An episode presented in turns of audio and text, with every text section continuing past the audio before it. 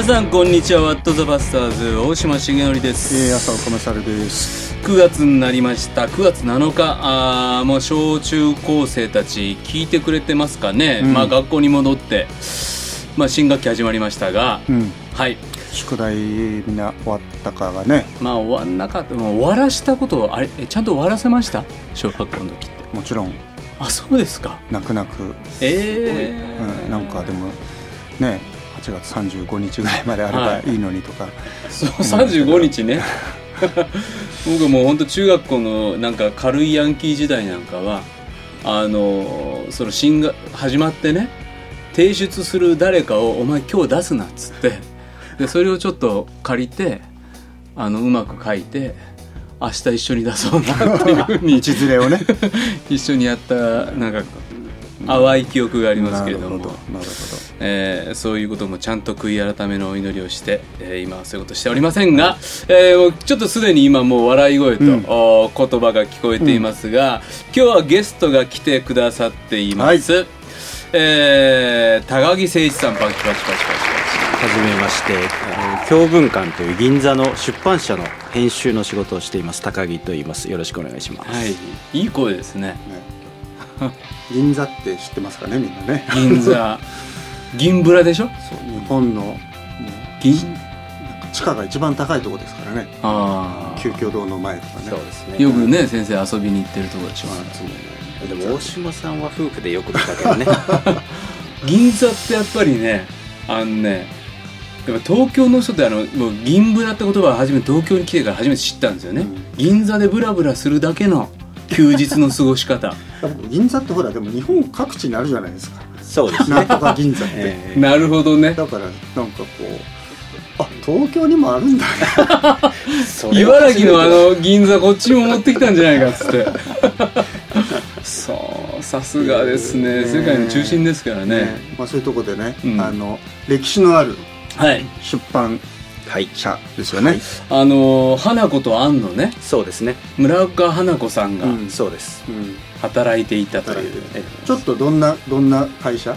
教文館そうですもともとは1885年うんうん。明治18年にうん。アメリカのメソジスト教会の宣教師たちが作った会社なんですね、うん。でも教会で使う、まあ、うん賛美歌であるとか信仰問答であるとか、うん。うん。そういうものを印刷してうん配布する、まあ、そういうのが発端ですね。だからあれなんですよね。この宣教師の人たちが、うん。あのクリスチャンって何なんだとか伝道するためにいい文章いい本を、うんあるいは教会がねちゃんと教会としてなっていくために必要な本出そうって言って、うん。できた出版社。そうですね。もう何年ですか？もう1885年ですから浅先生1000年も経ってない。1000年は経ってない。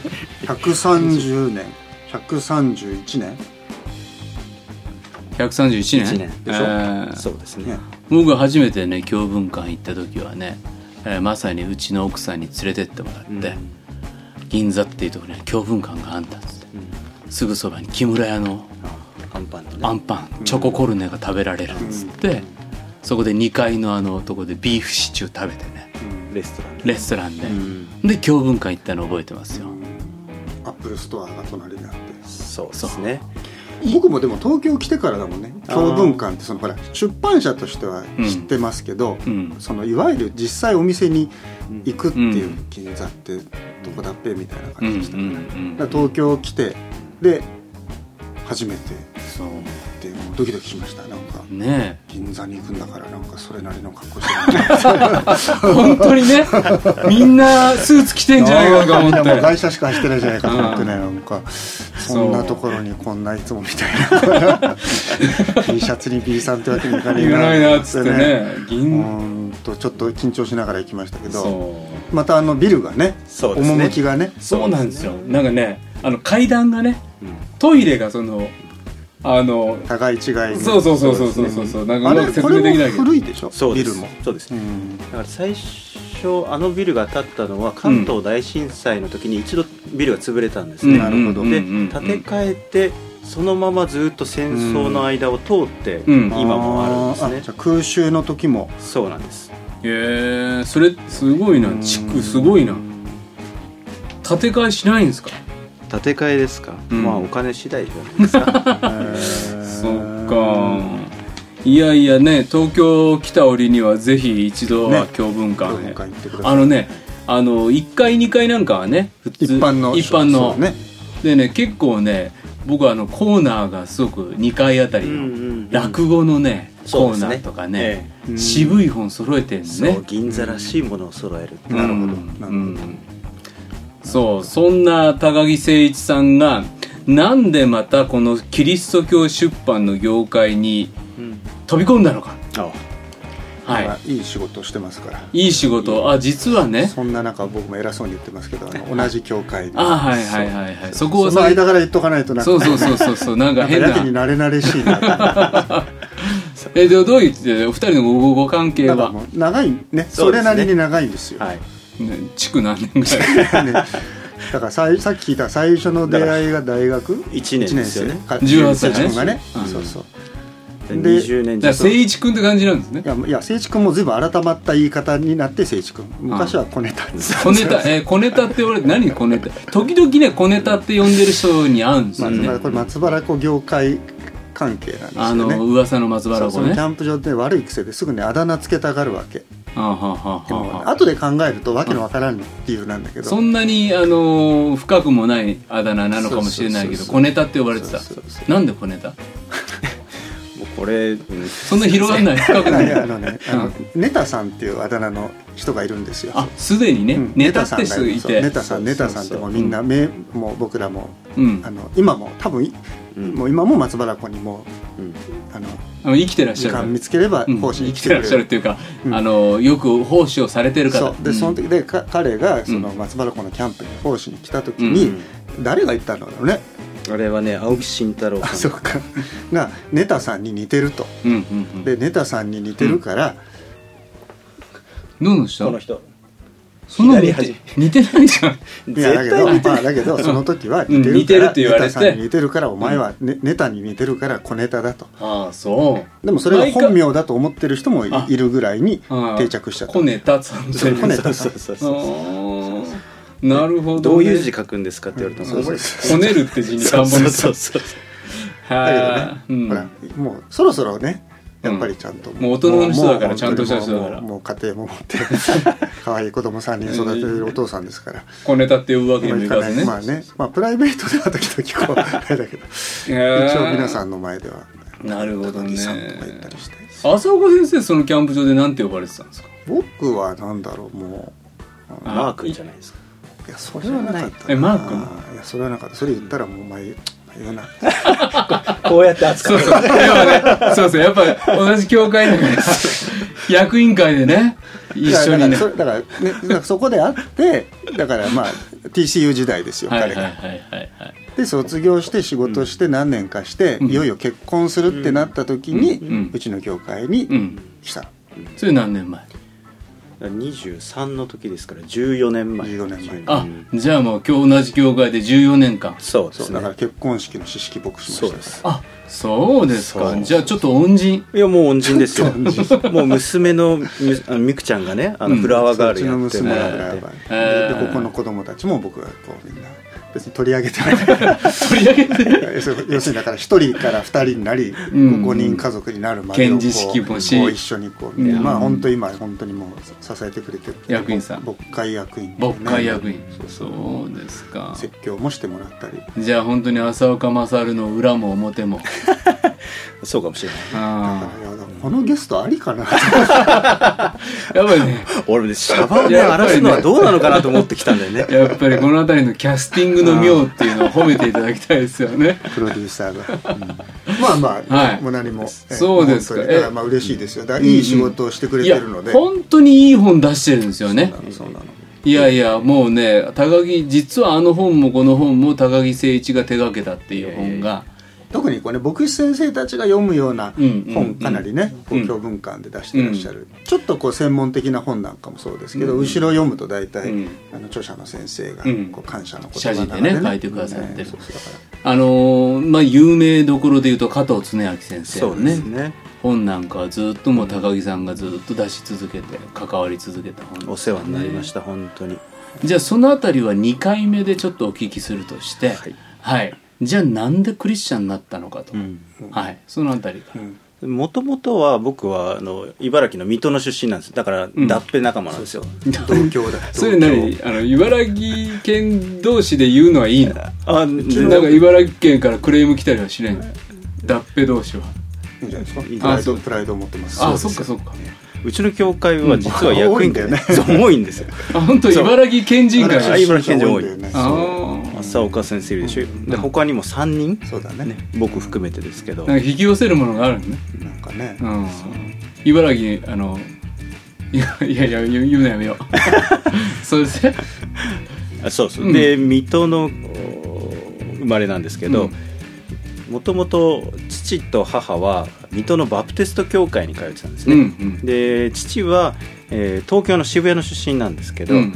大学の時に大学でね最初に上智に入って明治に入り直してで結局会わずに宇都宮大学に行ったんですよ。うん。で宇都宮大学の時にやっぱりいろんな悶々としたものがあって教会に行くようになって、うん。で信仰を持って、うん。そこで母親と出会ってたんですよね、うん。うん。で就職で水戸のあの茨城県庁に、まあ、公務員だったんですね、で就職をしてで、まあ、結婚もして、ん。でバプテスト教会なんで執事をやってたんですね、うん。で教会に牧師館があるんですけど、うん。その当時は日本人の牧師はいなくて宣教師だけで、うんうんで宣教師の方は宣教師館って別にあって、うんで牧師館が空いてるっていうんで私が生まれた時はその牧師館であそう。はい。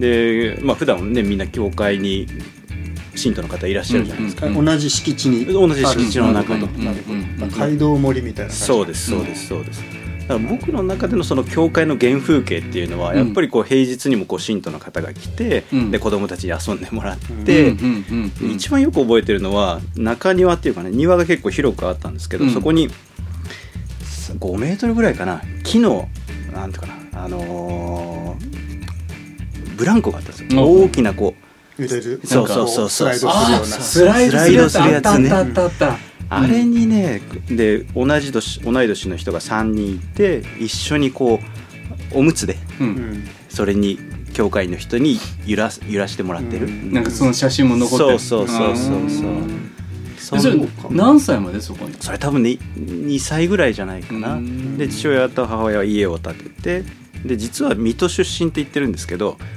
茨城町ってところなんですよ、私の出身は。でそこに引っ越しをしてでそれからちょっと教会をあの変わったんですけれども、今もう属している日本同盟キリスト教団というところの水戸の教会に行くようになったんですね。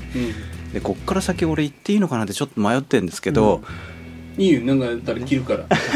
って言うそう息子娘たちには教会に一生懸命行きなさいってどんなことあっても日曜日に行きなさいって言ってながら、僕は日曜日サッカーやってたんですよね。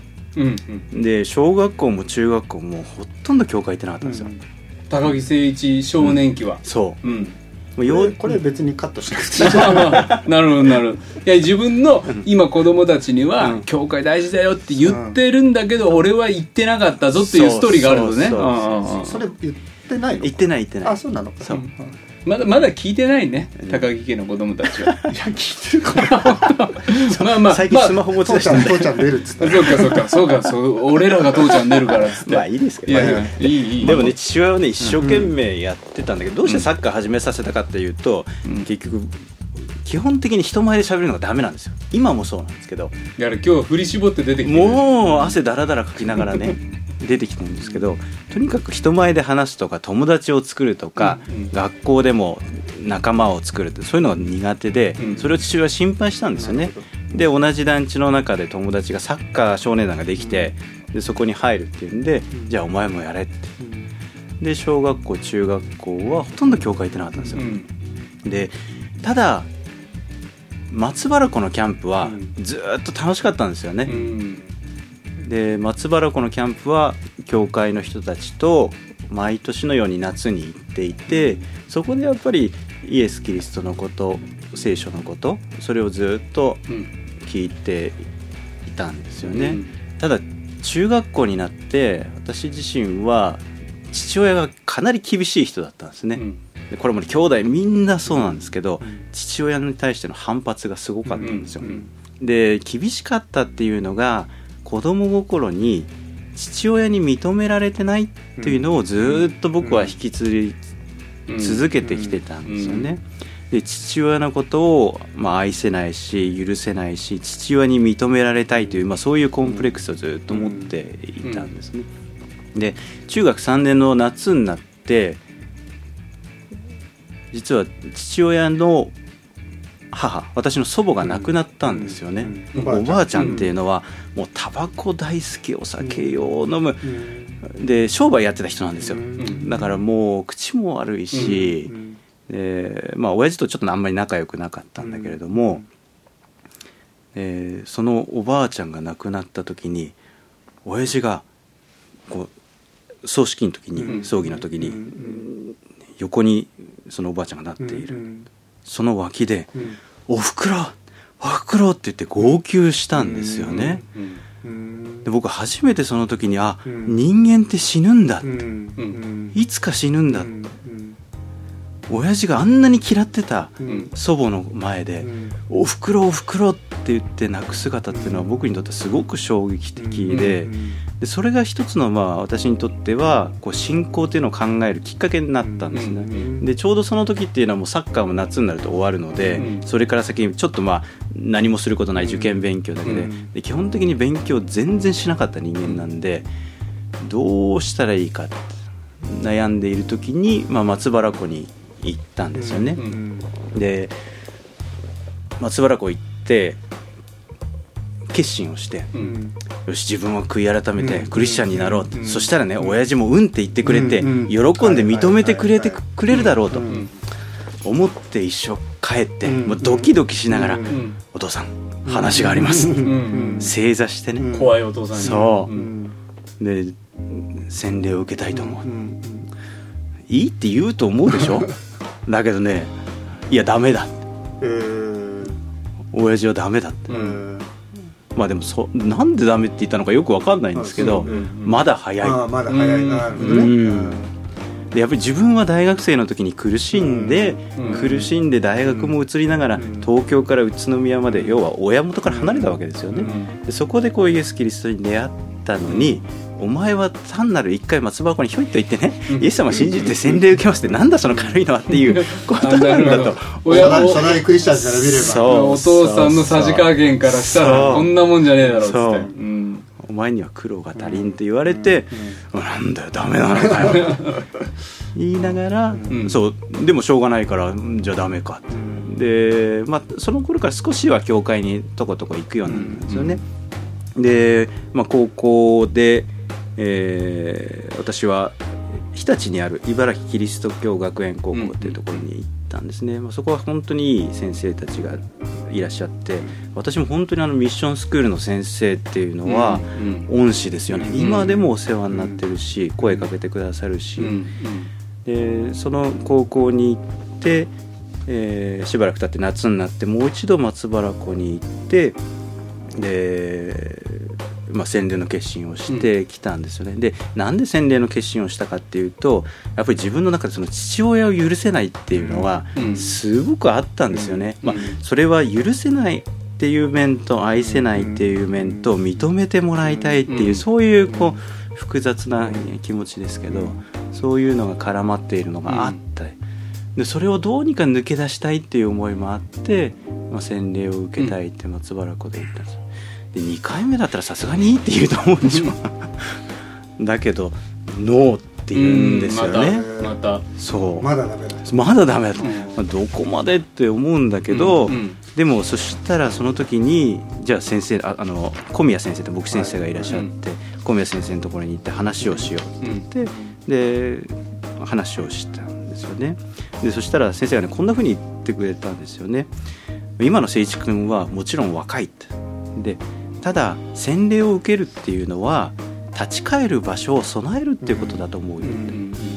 いつでも闇の中に行ったらもう一回立ち直れる場所を洗礼っていうのは用意してあげる、それが教会なんだって、それを知るための洗礼だからって、それを言われて父親はでもねうんと言った記憶がないんですよね、でも先生がそこまで言ってくれるんだなというので高一のクリスマスに洗礼を受けました、信じたうん。そうですね。でそしてその後は、その後はまあ松原湖は毎年行き続けて夏に、うん。じゃあまあその松原湖っていうのは大事な場所だったよね。そうですね、うん。でこ奉仕をするようになってそこで浅岡先生にも出会うようになっていったんですけど、やっぱり松原湖っていうのは、うん。まあ、先生にとっても第二の故郷ですけど、私にとってもそういうところで,、で高校生になって奉仕をするようになったっていうのはやっぱり一つ大きな転機でもね前からこの番組でも言ってるけどその松原湖はうん。なんかキャンプ行って、うん。で奉仕してる人たちがかっこよくそう。って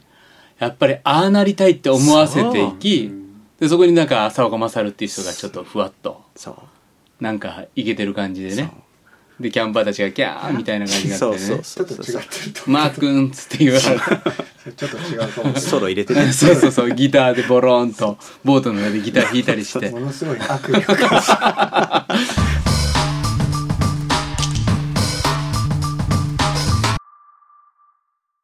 で、まあ、進路どうするかっていうんで、一つは教師になりたいっていう思いもあったん。ですけど学校の先生そうですね、ええ小学校の先生にでもまあ、うん、松原湖で、まあ、検診をしたいそういう志を与えられて、でももう自然な流れでしたよね、あの松原湖で、まあ、その東京キリスト教大学 TCU で講師していらっしゃる方も本当に多かったんですよ。うん。で本当に人懐そういて浅岡先生も卒業されたその前身だけど進学校ですよね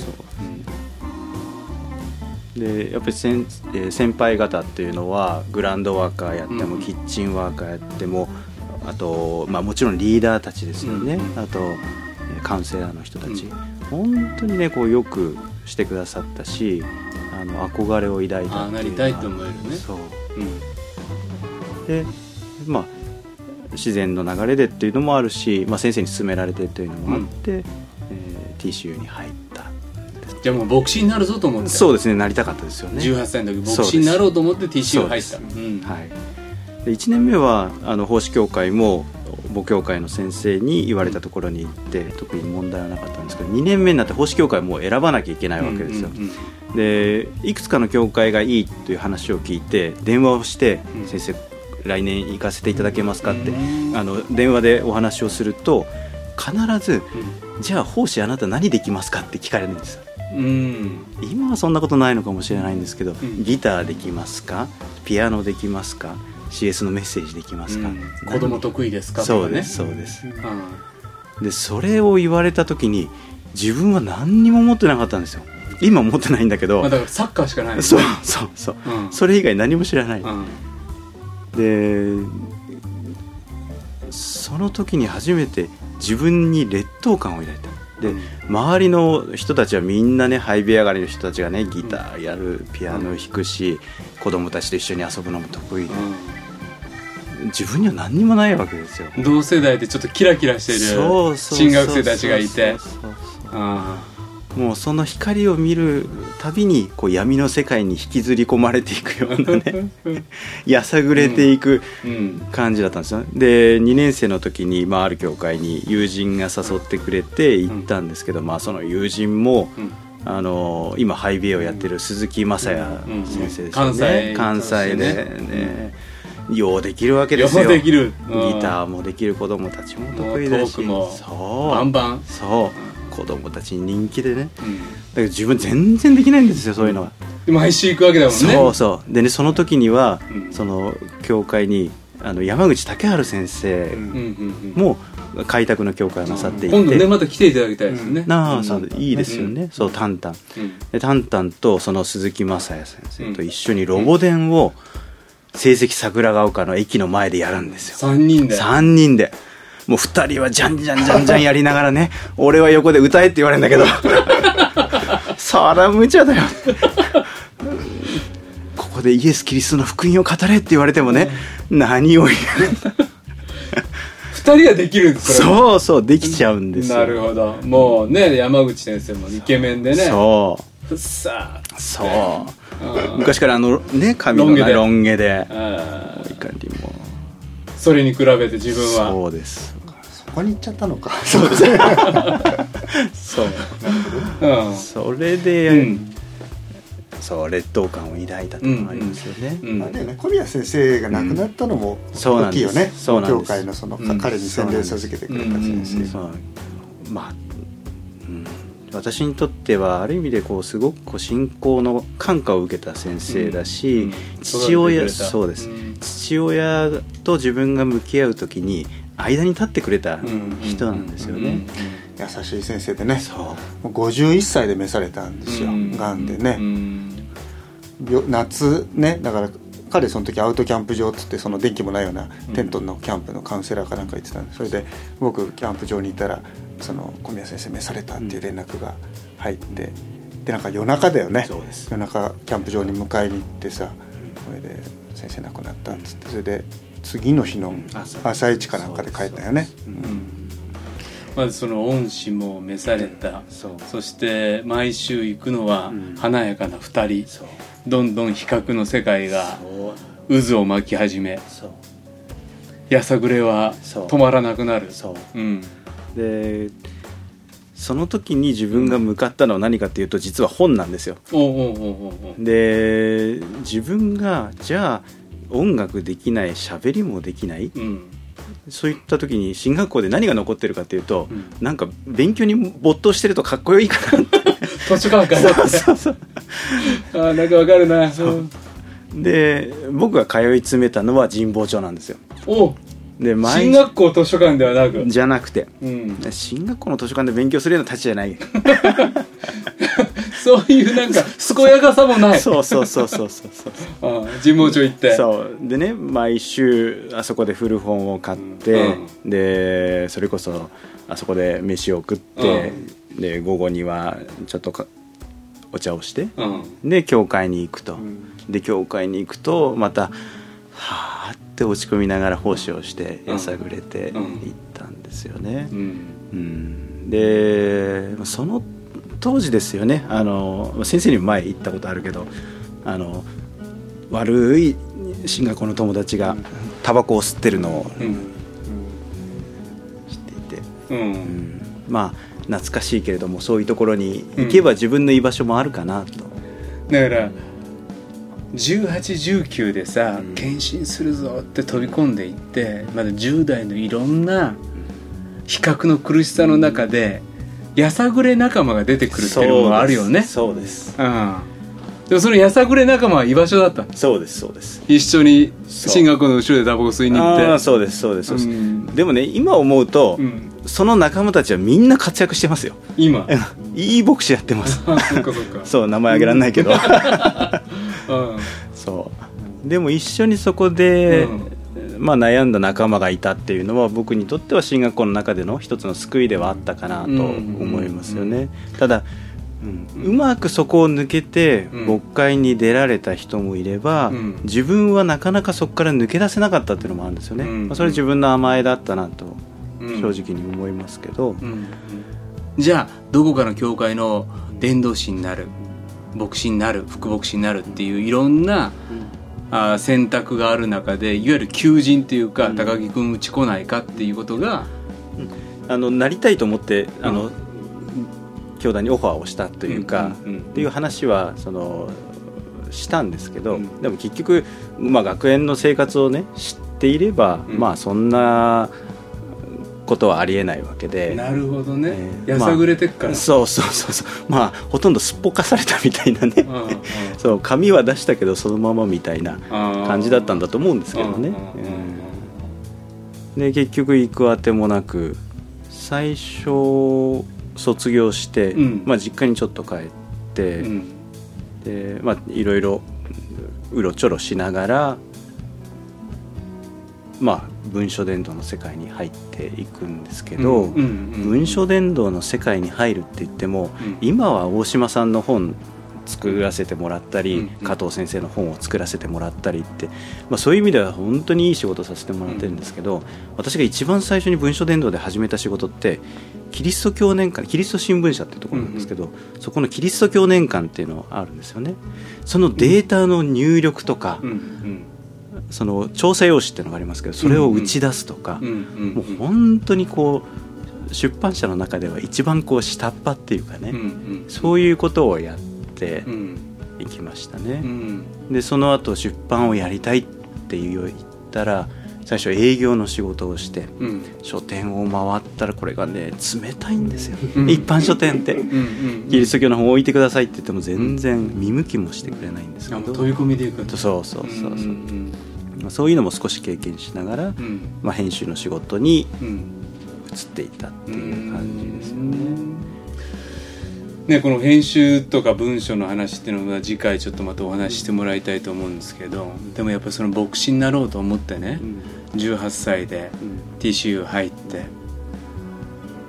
で牧師にならないあるいはなれないっていうあたりのそれと今出版の仕事をしながらそのあたりのことって今どうやって受け止めてるんですか？まあ一つはね僕が牧師になれなかったって自分で言えるようになったのは、うん。そんなに遠くじゃないんですよ。そんな昔昔じゃない。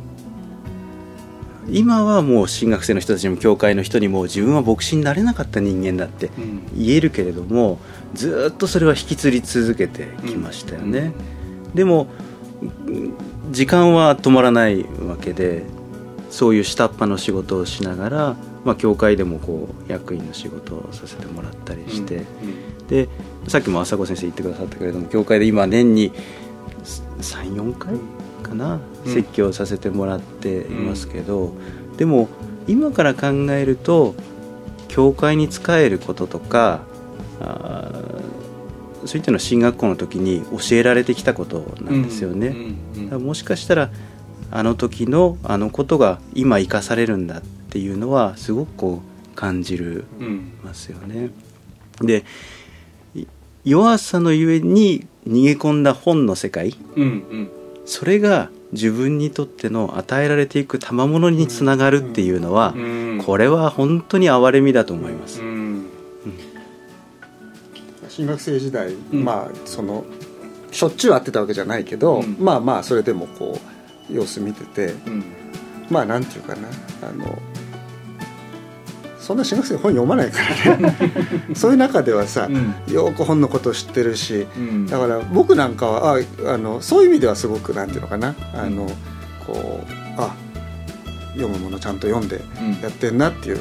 だけどその一方でやっぱり今ね自うん。本に話されたようなそういうこう葛藤っていうか、うん。そういうとこ通ってたから、まあ、そういう意味では気になる存在だったわけ、うん。どうこの先どうなっていくのかなっていう、うん。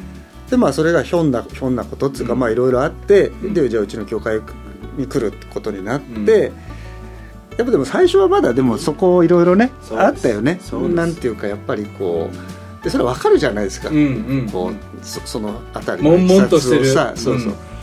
だけどだからなんていうかなその教会もちろん教会学校とか、ねあるいは礼拝で説教の講師そのなんていうのだからそのい今ご自分でおっしゃられたようなそそういうふうなことが自分で言えるようになったっていうもうそれが逆にぼ僕からするとあ教会で御言葉の奉仕してもらえるなっていうそうじゃない時って多分ねそれすごく難しかったと思うんだよね。そうですまだ自分の中にこうそれがあった時ってそうそうじゃないとその自分のあなんていうのかな、うん。こう自分のためのものになっちゃうじゃない、だけどあもうそうそこ乗り越えたんだなっていうのがやっぱりこう分かる。うん。周りも分かるっていうか、で今だから本当し安心信頼して説教の奉仕してもらいますけどいい説教ですよ、うんなんかそうやって聞いてますよ。いい説教ですよ。うん本当に、なんかねこの悲しみとかねこの挫折知ってうん本に逃げ込みうん。なんか進学校でやさぐれた時代の仲間たちのその時間をね知ってる人のが聖書から読み取って語る言葉ってやっぱりねなんかちょっとそこには慰めの響きがいつも伴うんだろうなと思う。そのなんか苦しみとか悩みとかうん。痛みとかさ、うん。傷傷とかさ、うん。やっぱそういうところで聖書を読むってあるじゃないですか、なんかそそういうこうい痛いとこだけど、うん。でもそそこで味わうこう、うん。御言葉とか神様の恵みとか、うん。そういうことがなんていうかなやっぱりこう、まあ、あの彼の説教のなんていうかなこうある深みですよね、なんかこう表面さらっとこうさうんこうな撫でる説教ってどんなにそれ言葉が綺麗だとか、うん。表現がこう豊かでも、うん。なんか響かないじゃない、うん。だけど、うんなんていうかあこれは本当にそのその自分の人生でうん。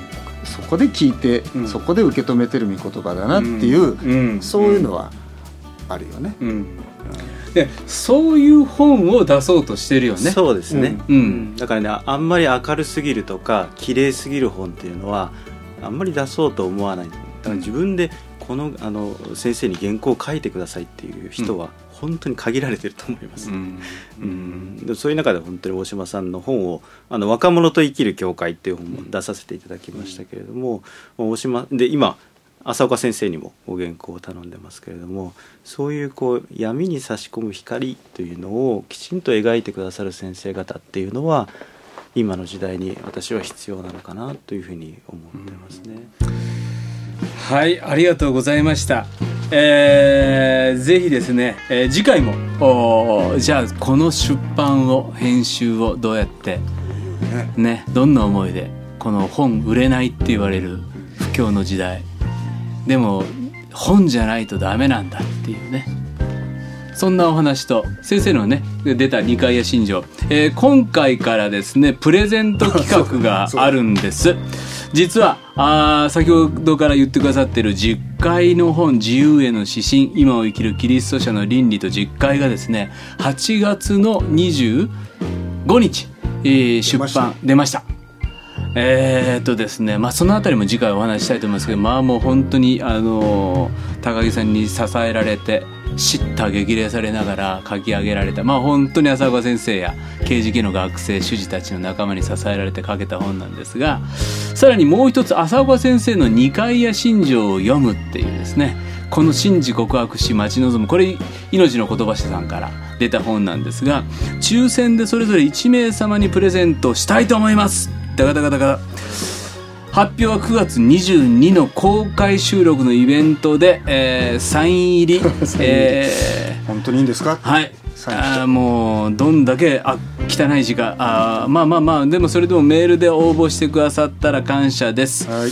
えーメールアドレス wtp.pba-net.com あとねその9月のあの公開録音イベント近づいてるんですけどあの会場時間が決まりました、えっと20 9月22日秋分の日。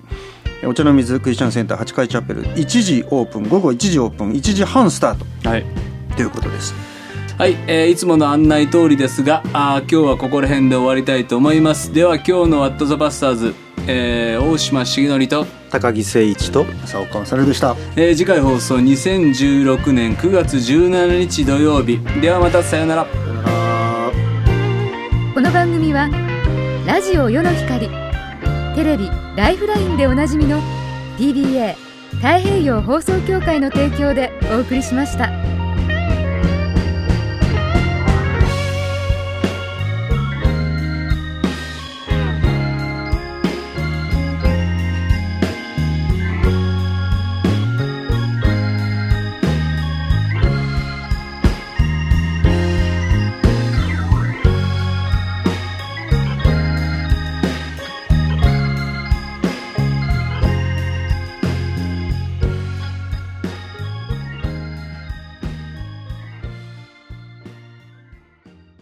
一番のビタミン世の光ポッドキャスト。